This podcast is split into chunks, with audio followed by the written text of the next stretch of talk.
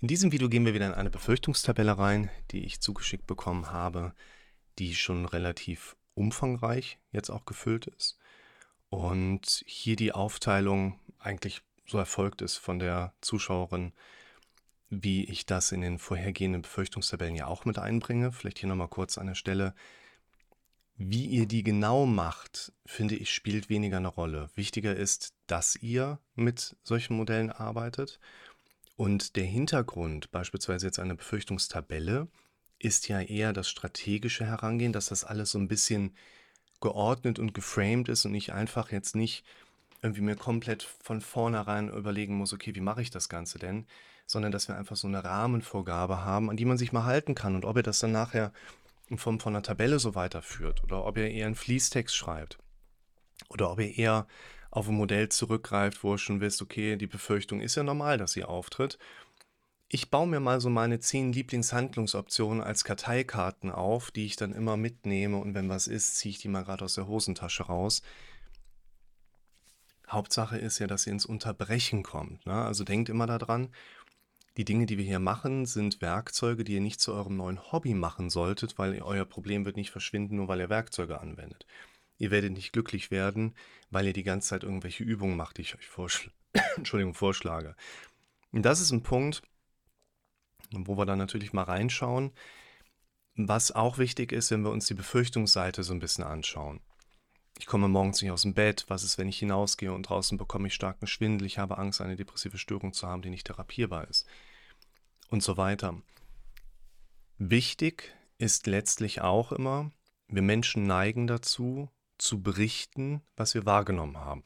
Würde ich genauso machen. Machen eigentlich alle Klienten impulshaft erstmal, berichten, was passiert ist. Mein Chef hat das gemacht, in meiner Wohnung ist das passiert, der Russe hat das gemacht, der Ukrainer, keine Ahnung. Wichtig ist aus meiner Sicht, wenn wir anfangen, uns mit Kopf zu beschäftigen, dann geht es ja gar nicht darum, dass du insgesamt weniger Befürchtungen erlebst morgen oder übermorgen. Es geht darum, dass du morgen und übermorgen anfangen kannst, anders, besser mit deinen Befürchtungen umgehen zu können. Daher ist eigentlich auch die Berichterstattung, was hat jemand erlebt, gar nicht so interessant, sondern dass wir immer diesen Impuls auch beobachten, wie ist es um meine Antwort gestellt? Okay, du hast die Befürchtung, du kommst morgens nicht gut aus dem Bett. Lassen wir mal den Rest gerade weg und stellen uns der Frage, okay, du hattest diese Befürchtung und was hast du dann als nächstes gemacht? Und das ist eigentlich unser wichtiger Hintergrund, dass wir uns halt dieser Frage zuwenden, wie steht es um deine Reaktionsmechanismen? Mir ging da die Tage mal so ein schöner Begriff durch den Kopf, die Responsibility, eigentlich Verantwortung, besteht ja aber aus Response und Ability. Also wie ist es eigentlich um meine Antwortfähigkeit gestellt, mir selber eben auch meine Antwort zu geben. Und das ist im Prinzip unser wichtiger Tonus und da hat die Zuschauerin ja schon sehr gut vorangearbeitet und entsprechend schon weitergearbeitet. Wenn wir jetzt diese Befürchtung mal herausnehmen, ich komme morgens nicht gut aus dem Bett, dann wäre, um das nochmal so Schritt für Schritt gerade zu machen, dieser Prozess, dass ich mir vor Augen führe, ist das mein Ziel? Nein, sondern der Unterbrecher. Wir müssen aber auch bedenken, dass unser Fokus, wenn wir ihn dann mal unter Kontrolle bringen, natürlich in dem Sinne auch etwas ist, wenn wir ihn nicht unter Kontrolle halten, er ja relativ schnell wieder der Kontrolle meines Gehirns unterliegt und mein Gehirn dann entscheidet, oh, fokussieren wir mal schnell wieder auf die unangenehmen Inhalte, auf die wir gerade ja auch schon fokussiert haben.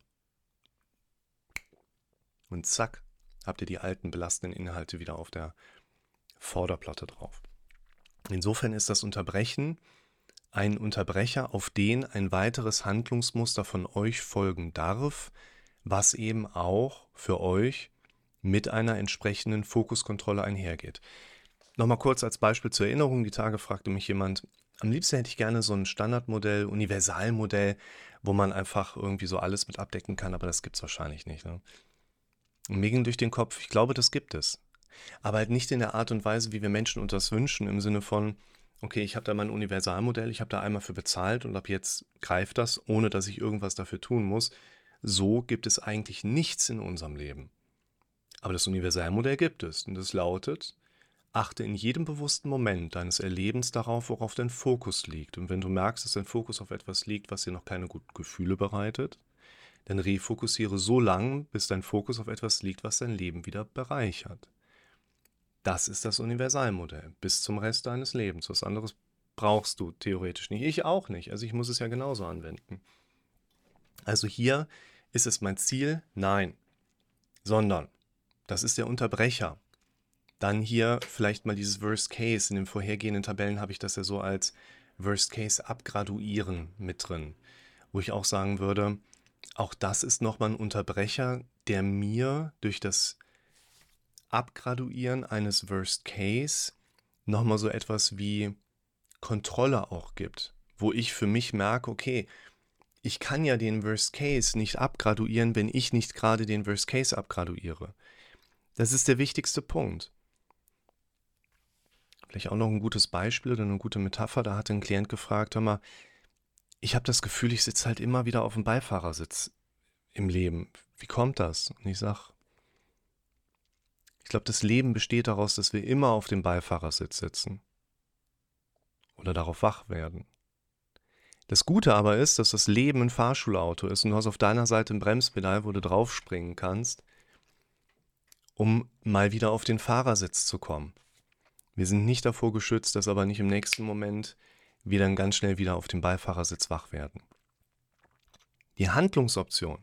Ich stelle mir jeden Wecker, nee, stelle mir den Wecker jeden Morgen um die gleiche Zeit etwas zu erledigen. Ich akzeptiere das Morgentief als Episode meiner jetzigen Situation. Ich aktiviere mich und halte eine Morgenroutine ein, die mir Sicherheit bietet.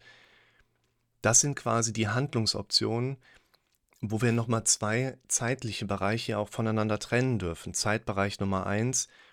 Ich habe ja Angst davor, dass mich in meinem Leben das Problem ereilt. Ich habe morgen früh das Problem, dass ich nicht rauskomme. Problemzeitpunkt Nummer eins. Problemzeitpunkt Nummer zwei ich habe ja im Prinzip auch jetzt gerade diesen problematischen Gedanken im Kopf. Wir haben ganz oft den Denkfehler, dass wir glauben und vielleicht fühlen, das Problem geht nur weg, wenn wir das Problem lösen. Das ist in der Regel nicht so. Weil das Problem an sich ist meistens gar nicht das Problem, sondern meine Haltung dazu, also welche Bewertung bekomme ich in Bezug auf eine Sache mit. Und, sagen wir mal nicht Problem, sondern Baustelle. Das Problem an der Baustelle ist häufig die von mir wahrgenommene noch nicht Lösbarkeit. Das heißt, eine Baustelle ist nicht dann gelöst, wenn sie gelöst ist. Eine Baustelle ist dann gelöst für uns als Problem, wenn wir sie lösbarer erleben. Was du brauchst, ist also ein Plan und nicht unbedingt eine fertige Baustelle. Und das hilft uns jetzt an so einer Schnittstelle auch. Diese Befürchtung, ich komme morgens nicht aus dem Bett, die taucht ja im Prinzip nicht dann nicht mehr auf, wenn wir eine Lösung dafür gefunden haben, was ich morgens mache. Das wird ja weiterhin morgens theoretisch auftauchen können. Da geht es ja um den Moment, wo im normalen Alltagsgeschehen diese Problematik in dieser Form auftritt. Das müssen wir nochmal differenzieren. Und ich finde, der Fokus sollte eben nicht bei der absoluten Vermeidung des Problems liegen, sondern sollte eher darin liegen, dass ich im Moment der Belastung im normalen Alltag anfangen kann, eine andere Haltung dazu zu entwickeln. Ich gebe dir mal ein Beispiel. Da hatte ich vor kurzem einen Call mit einer jungen Frau, die, wir könnten das jetzt hier genauso in diese Befürchtungsliste mit einfügen, sagte, Lukas, ich befürchte, dass ich nächste Woche, wenn mein Partner nicht da ist, Panik bekomme, es ganz schlimm wird und ich bin mit meiner Tochter dann allein und alles eskaliert. Nochmal am Rande, ich sage, das ist eine Befürchtung wie jeder andere, mit der wir so umgehen sollten, dass wir uns damit beschäftigen, im Sinne von zum Beispiel jetzt aufschreiben. Okay, habe ich gemacht, aber ähm, ich habe schon die Befürchtung gehabt, dass es da vielleicht schlimmer wird, wenn ich es aufschreibe und mich damit beschäftige. Das ist häufig ein Hinderungsgrund, den wir erleben und sagen, na, dann schreibe ich es vielleicht doch nicht auf. Ja, aber dann schreib doch diese Befürchtung zumindest mal auf. Dass du die Befürchtung hast, es wird schlimmer, wenn du es aufschreibst. Weil dann bist du ja von diesen kritischen Inhalten so gefühlt ein bisschen weiter weg. Ein erster Vorschlag. Und ich sag, wie bist du darauf eingegangen? Also, ne, du hast da aufgeschrieben, wie bist du da vorgegangen dann? Und dann sagte sie, ja, ich habe mir schon eine, um jetzt mal in dieser Sprache hier zu bleiben, Handlungsoption zurechtgelegt. Und kann ja, wenn ich merke, es geht mir ganz, ganz schlecht, nehme ich halt eine Tavor. Aber irgendwas scheine ich falsch zu machen, weil die Befürchtung taucht immer noch auf.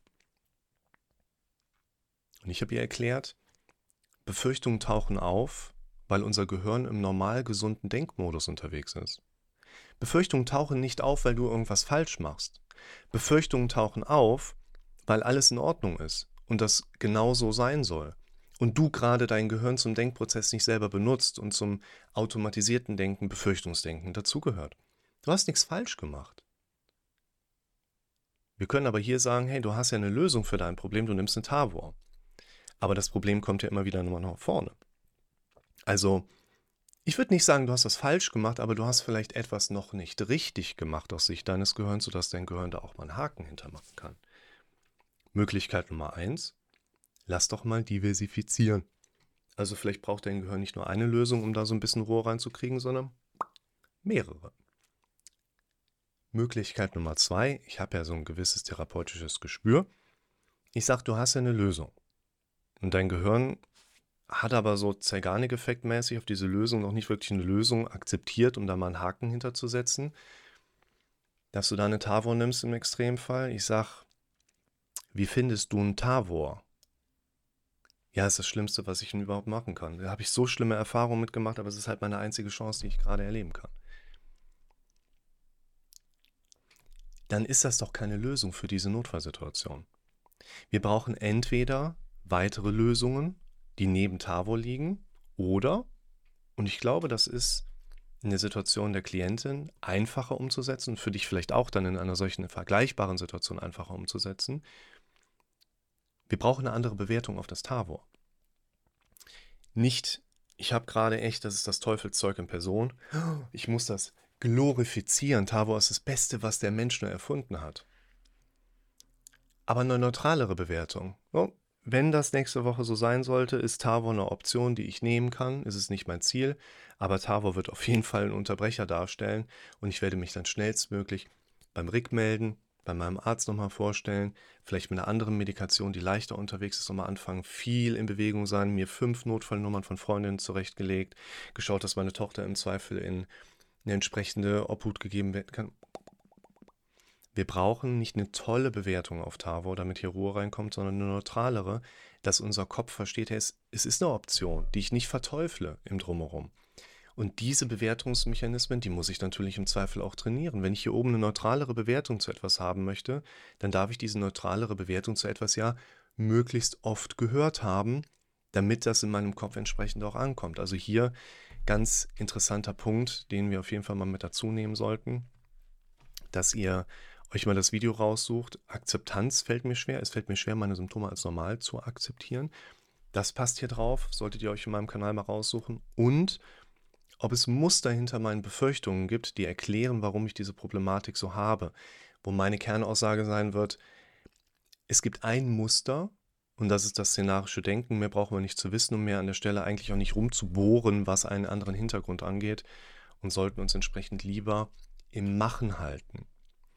An dieser Stelle, wir sind jetzt gerade bei der ersten Befürchtung ja gerade drin, machen wir eine kurze Pause, weil ich jetzt in den ersten Call heute reingehe. Es ist noch früher Morgen. Und schauen, dass wir im nächsten Video an dieser Tabelle entsprechend weiterarbeiten.